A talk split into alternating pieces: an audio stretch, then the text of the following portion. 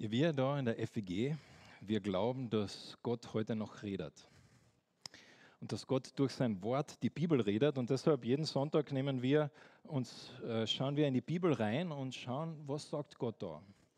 Dass es nicht irgendetwas ist, was einfach damals geschrieben worden ist und keine Bedeutung mehr hat, sondern dass das, wir sind davon überzeugt, dass Gott auch heute durch diese Texte zu uns reden möchte. Und deshalb schauen wir in die Bibel rein und deshalb äh, möchte ich auch heute wieder reinschauen und zwar in Johannes 17. Der Stefan hat das gerade gesagt, das ist jetzt der zweite Teil, Episode 2. Äh, falls du die erste Episode verpasst hast, die erste Predigt, äh, du kannst sie nachhören. Äh, ich werde jetzt heute nicht alles da wiederholen, ähm, aber es geht in diesem Kapitel, geht es um ein Gebet. Es geht um ein Gebet, das Jesus gebetet hat. Es gibt eigentlich kein vergleichbares Kapitel der, im ganzen Neuen Testament, wo wir ein ganzes Kapitel haben, wo Jesus mit Gott redet. Wir lesen ganz oft, dass Jesus zu Gott betet, und, und, äh, aber wir lesen nicht, was er betet. Aber hier haben wir ein ganzes Kapitel, wo wir hören und äh, lesen können, was der Inhalt war, was Jesus bewegt hat was seine Gedanken waren, was äh, seine Anliegen waren.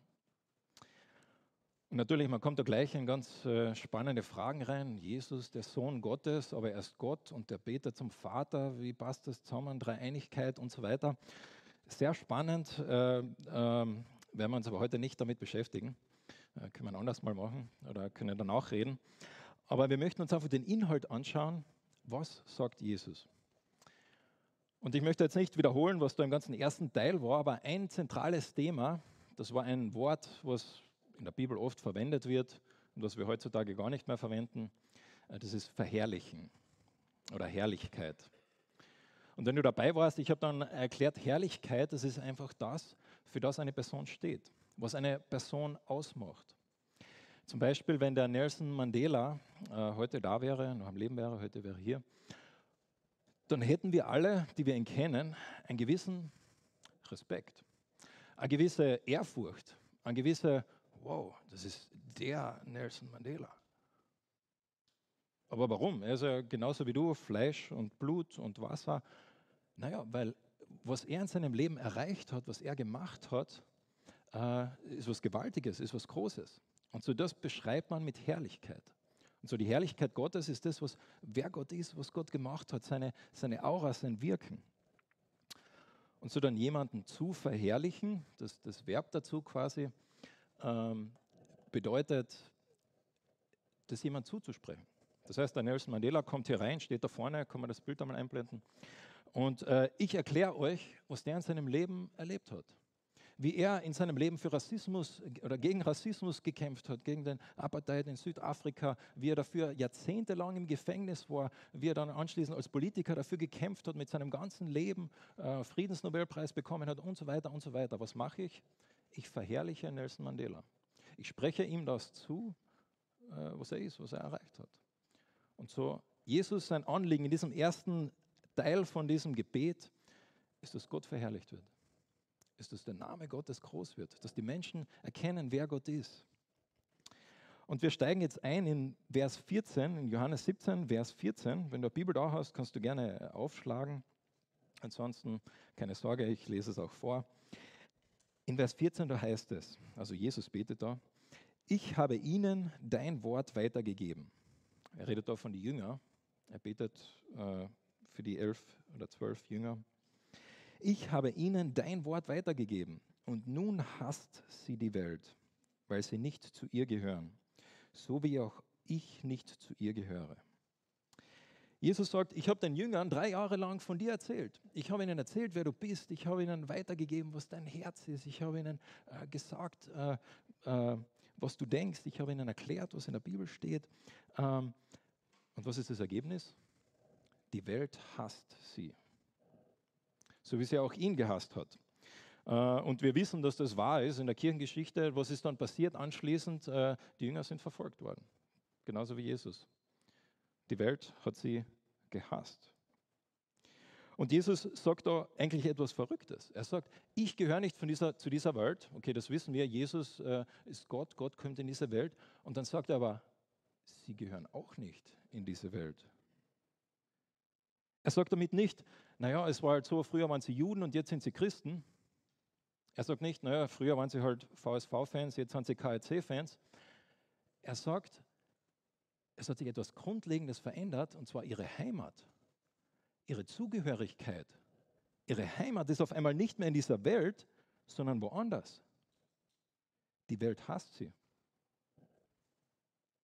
Was genau meint Jesus da? Wie, wie, wie kann man das verstehen? wir müssen weiterlesen.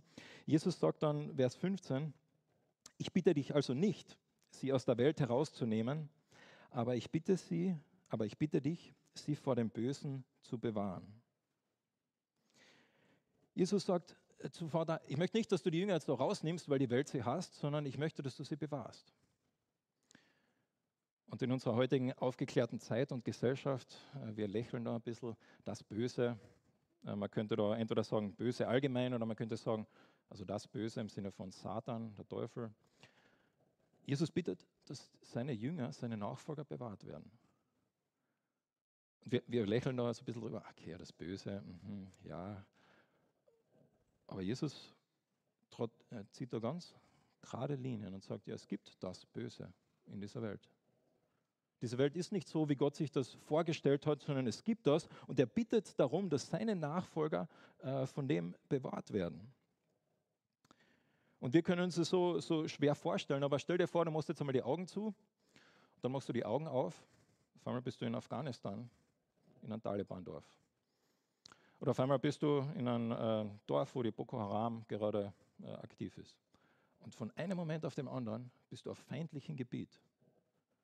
Dein einziger Gedanke in dem Moment ist Sicherheit, Schutz. Wie, wie kann ich da jetzt überleben? Was, was mache ich? Wie, wie geht es weiter? In diesen gleichen Worten, in diesen gleichen Gedanken beschreibt Jesus das Leben von Christen auf dieser Welt. Seht ihr, wie, wie radikal das eigentlich ist? Wie äh, äh, Jesus da sehr krasse Linien eigentlich zeichnet. Wie er sagt, die Welt hasst sie. Sie sind auf feindlichem Gebiet. Und sein Gebet ist interessanterweise eben nicht, naja, er holt sie irgendwie da raus, macht, dass es alles äh, schön und gut wird, sondern er betet, dass Gott sie bewahrt, dass Gott sie beschützt. Und er sagt dann weiter in Vers 16, sie gehören nicht zur Welt, so wenig wie auch ich zur Welt gehöre.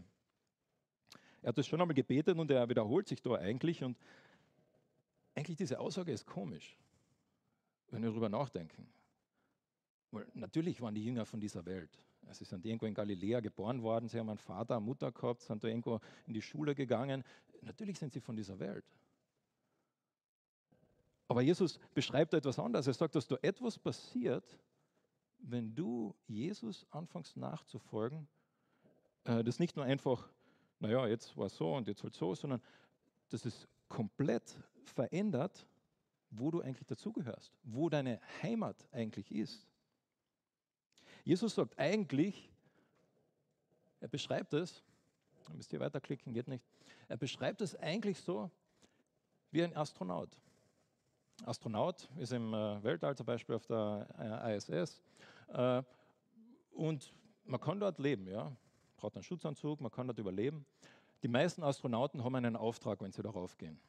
Irgendwelche Experimente machen, irgendetwas herauszufinden, ein Loch zu stopfen irgendwo. Äh, sie haben einen Auftrag, sind für eine gewisse Zeit dort und man kann dort auch leben. Also man kann dort Filme schauen, man kann dort Schach spielen, man kann dort auch aufs Klo gehen. Äh, es geht alles, ja. Aber es ist selbstverständlich, jeder von uns weiß, die Heimat von denen ist nicht dort. Es ist auf der Erde. Und irgendwann, wenn ihr Auftrag vorbei ist, wenn sie fertig sind mit dem, was sie da haben, dann gehen sie wieder zurück zu ihrer Heimat. Und Jesus zeichnet eigentlich genau dieses Bild. Er sagt, meine Nachfolger, sie äh, sind in dieser Welt und sie haben in dieser Welt einen Auftrag. Und sie gehören nicht zu dieser Welt, genauso wie Jesus nicht zu dieser Welt gehört. Das ist radikal.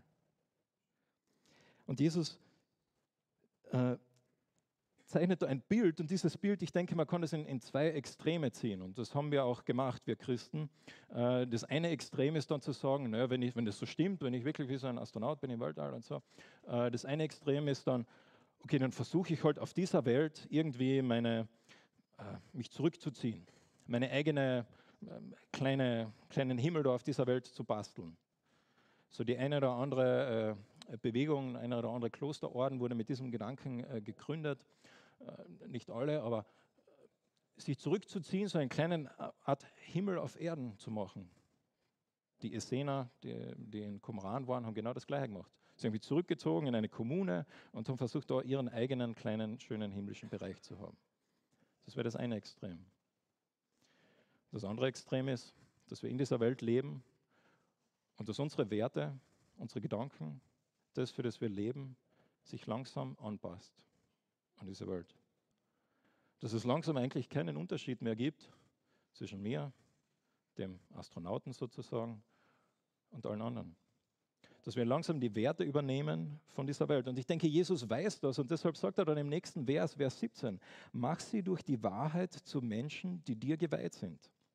Dein Wort ist die Wahrheit. Wortwörtlich heißt es da, heilige sie in deinem Wort. Heilige sie in deinem Wort. Das Wort heilig ist genauso wie dieses Wort herrlich. Äh, das ist ein Wort, was Christen halt so verwenden, aber was heißt das eigentlich? Und die beste Art und Weise, wie ich da mir gedacht habe, wie ich das vielleicht erklären kann, äh, ist mit diesen Smarties da. Und zwar, wenn wir da eine, ein paar Smarties haben, jeder Smarties ist ein, ist ein Mensch, das ist das die Welt. Und heilig bedeutet in der grundsätzlichen Bedeutung abgesondert. Und so ganz grundsätzlich, ganz basic im Fundament bedeutet heilig nichts anderes wie abzusondern.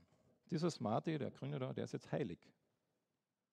Er ist heilig, weil er ist abgesondert von diesen anderen. Er ist getrennt von ihnen. So heilig in, in, in der ganz grundlegenden Definition bedeutet ähm, abgesondert, herausgenommen, herausgerufen. Und Jesus sagt jetzt, heilige sie in deinem Wort. Wie geht das? Wie, wie, wie passiert das?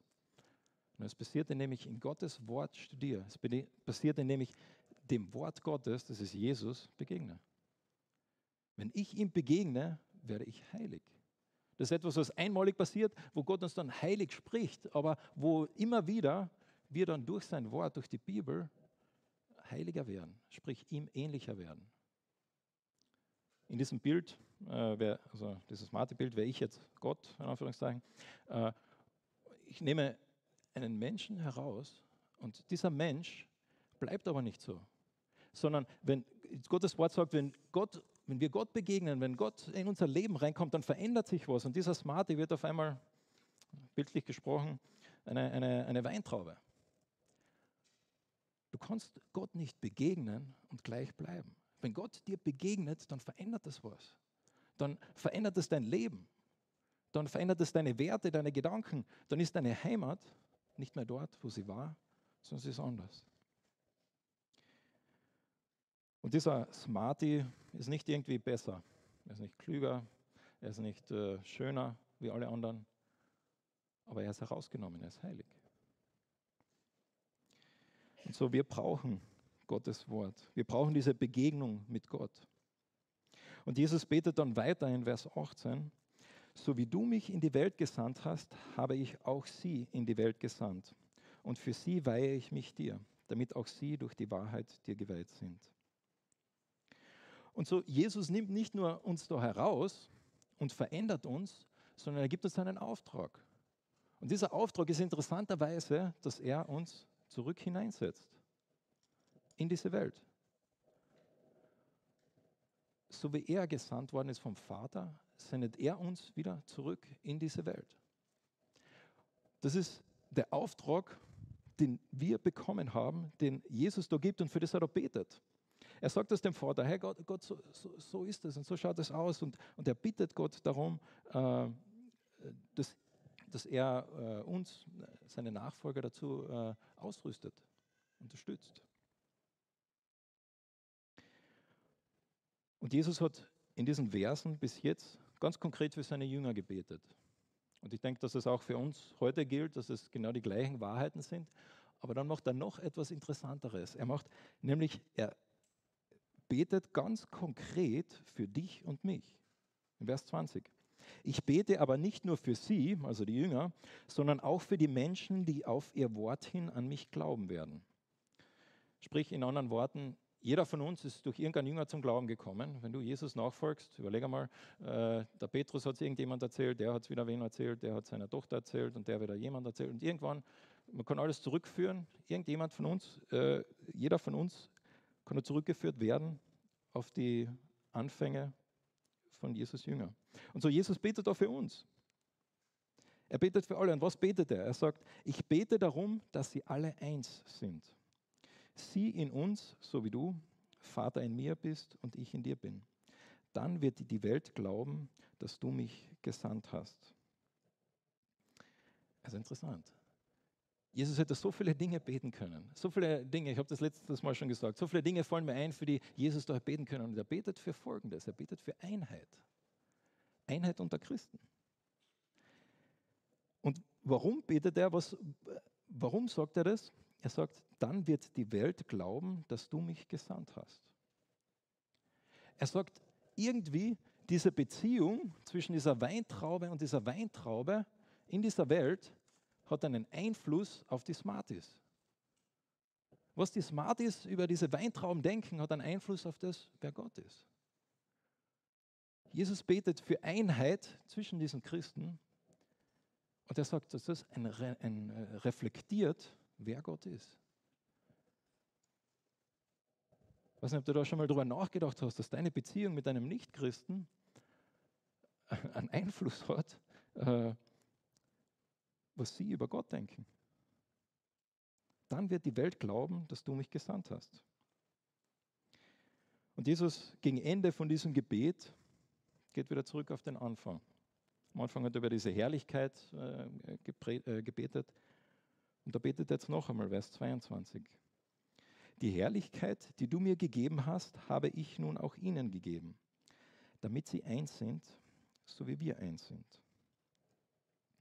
Jesus sagt, äh, Vater, du hast mich verherrlicht. Was heißt das? Der Vater hat ihn äh, bestätigt in seinem Dienst. Er hat ihm geholfen, diese, diese Wunder zu tun. Er hat seine Gebete erhört und er wird ihn auch weiterhin verherrlichen, weil er wird ihn in ein paar Tagen wird er ihn von den Toten auferwecken. Äh, er wird der Welt zeigen, wer Jesus ist. Und Jesus sagt, Vater, du hast es, äh, mich verherrlicht und ich gebe das jetzt den Nachfolgern Jesu. Dieses Bild Gottes, wer Gott ist, gebe ich jetzt den Nachfolgern Jesus. Ich in ihnen und du in mir. Und so sollen sie zur völligen Einheit gelangen. Warum? Damit die Welt erkennt, dass du mich gesandt hast und dass sie von dir geliebt sind, wie ich von dir geliebt bin. er wiederholt sich dann noch einmal und er sagt äh, genau das Gleiche. Er sagt, was die Welt denkt, eine der Wege, wie die Menschen in dieser Welt Gott kennenlernen können, ist durch dich und deine Beziehung zu anderen Christen.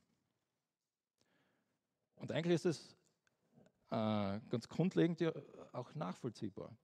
Wenn jemand sagt, naja, er, er kennt Gott und Gott ist Liebe, und diese Person ist auch einfach jemand, der einfach nur äh, äh, kantige Person, jemand, der mit dem überhaupt nicht äh, gut Kirschen essen ist, der überhaupt äh, nichts von Herzlichkeit hat, dann denkst du dir, irgendwie, da passt was nicht.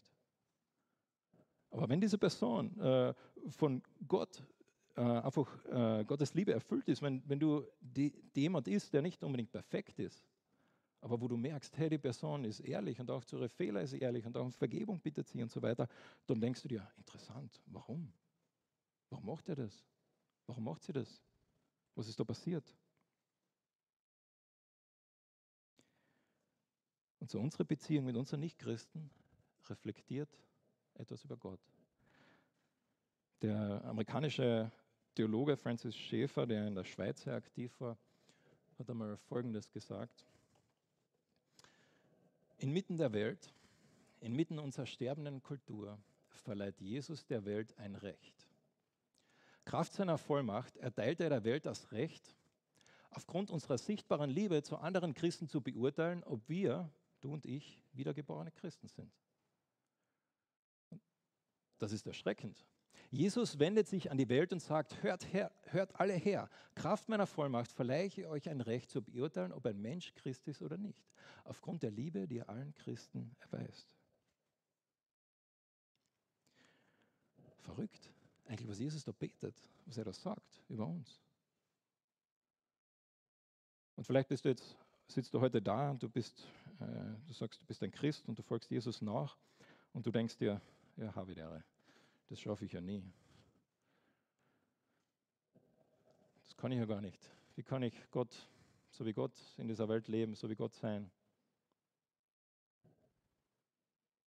Genau das ist der Punkt. Dass es nicht um dich geht, nicht um mich geht, sondern um das geht, dass Gottes Liebe, was betet Jesus da, dass Gottes Liebe in unser Leben reinkommt. Dass es nicht ist, dass der Smarty heute halt jetzt versucht, ganz krampfhaft ein schöner Smarty zu sein, sondern dass Gott ihn verändert in eine Weintraube, um jetzt bildlich zu reden. Dass Gott ihn verändert. Dass es Gott ist, der in einem wirkt. Dass, wir, äh, dass Gott von innen heraus etwas macht, was wir gar nicht tun können. Und das betet Jesus da. Und er beendet dann sein Gebet, Vers 24. Vater, ich will, dass die, die du mir gegeben hast, dort sind, wo ich bin. Sie sollen bei mir sein, damit sie meine Herrlichkeit sehen. Die Herrlichkeit, die du mir gegeben hast, weil du mich schon vor der Erschaffung der Welt geliebt hast. Jesus betet da, dass seine Nachfolger, sprich, wenn du Christ bist, dann du, der Jesus betet dann über dich und er sagt, ich möchte, dass du bei ihm bist. Wir denken immer oft darüber nach, na, ich möchte eines Tages bei Gott sein, ich möchte Gott einmal sehen, aber da betet Gott, Jesus, und er sagt, ich möchte, dass äh, meine Nachfolger, äh, meine Söhne, meine Töchter eines Tages bei mir sind. Und wir sehen da das Herz Gottes für dich und für mich. Es ist Gottes Herz und das ist die Geschichte der ganzen Bibel. Äh, sehen wir richtig, wie sein Herz richtig förmlich dann auch blutet mit dir und mit mir zu sein. Nicht, weil du so super bist, nicht, weil ich so schön bin, sondern einfach, weil sich sein Herz danach sehnt, dass du ihn kennenlernst. Und so, wenn du heute da sitzt und du, du sagst ganz ehrlich zu dir selbst, ich kenne Gott eigentlich gar nicht wirklich, dann siehst du hier Gottes Herz, wie Gott sagt, hey, aber ich möchte dich kennenlernen. Ich möchte dich erfahren lernen, ich möchte bei dir sein. Ich möchte dich eines Tages Angesicht zu Angesicht sehen, als meinen Sohn, als meine Tochter. Vers 25 und 26. Vater, du gerechter Gott, die Welt kennt dich nicht, aber ich kenne dich. Und diese hier haben erkannt, dass du mich gesandt hast. Ich habe ihnen deinen Namen offenbart und es werde, werde es auch weiterhin tun, damit die Liebe, mit der du mich geliebt hast, auch in ihnen ist ja, damit ich selbst in ihnen bin. Ich weiß nicht, ob dir das schon mal begegnet, äh, das schon mal erlebt hast, wo du jemand begegnet bist und die Person im ersten Moment, die wurde einfach nicht sympathisch.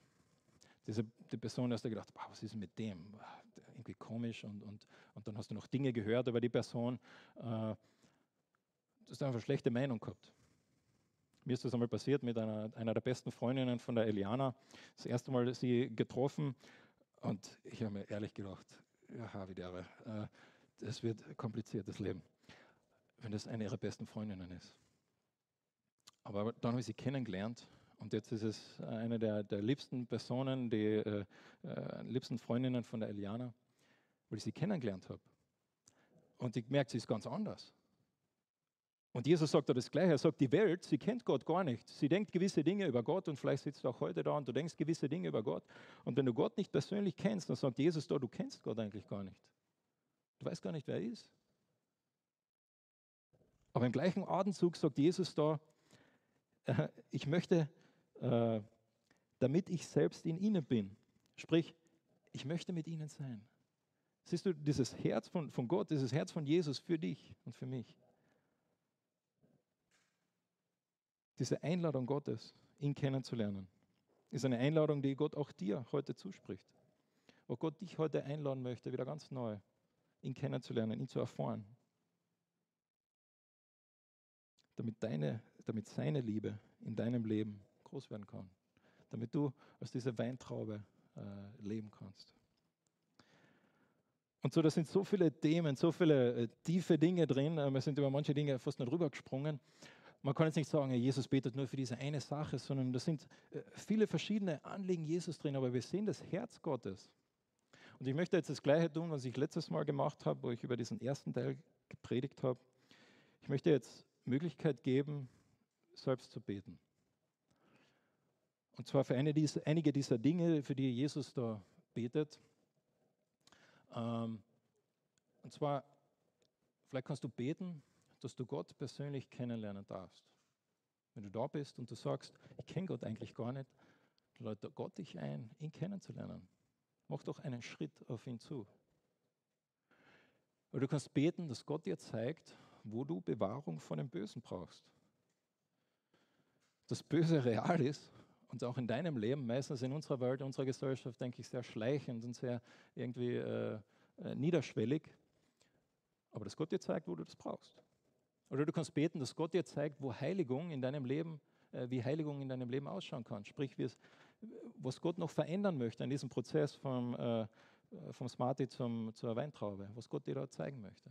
Oder du kannst beten, dass Gott dir zeigt, wie du seinen Auftrag konkret ausleben kannst.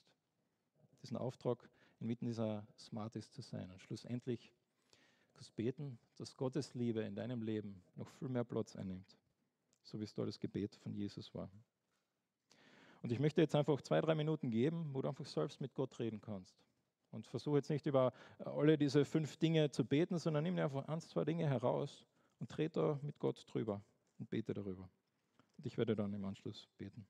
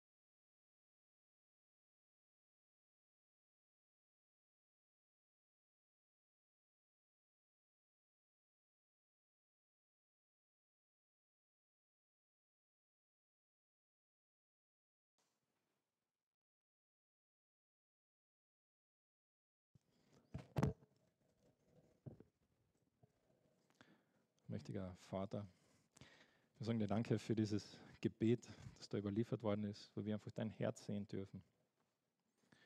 Und Herr, wir kommen vor dich als Gemeinde äh, und wir bitten dich, dass du uns zeigst, wo Einheit nicht da ist, wo du uns als Gemeinde, wo vielleicht äh, Schwierigkeiten da sind oder Konflikte da sind, wo wir herausgefordert sind, ähm, einen Schritt zu setzen und in deinem Willen das anzugehen, damit die Welt zeigen kann, wie du bist. Vater, zeig uns auch ganz persönlich immer mehr, wer du bist. Zeig uns, wie wir diesen Auftrag von dir ausleben können. Und zeig uns die Tiefe, die Breite und die Höhe von deiner Liebe. Danke, dass du da bist. Danke, dass du in unserem Leben wirkst.